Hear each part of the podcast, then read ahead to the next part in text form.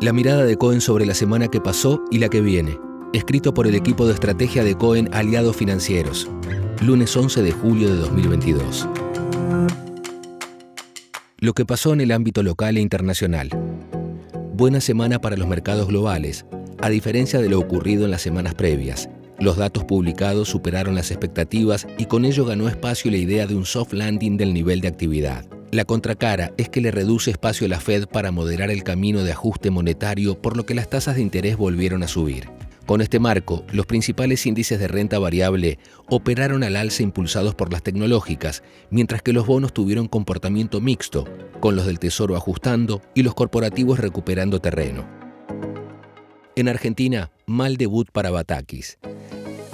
A la incertidumbre local se sumó la caída de los precios de los commodities y la apreciación del dólar, poniendo más presión sobre los desequilibrios macroeconómicos que debe afrontar su gestión.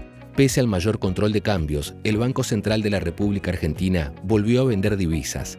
Las reservas cayeron y la brecha cambiaria se disparó de nuevo. Con este marco de fondo, el riesgo país continuó escalando aunque los bonos en moneda local y el Merval tuvieron una tregua y cerraron la semana al alza. Ingresa en perspectivas.coen.com.ar para leer los análisis de nuestros estrategas.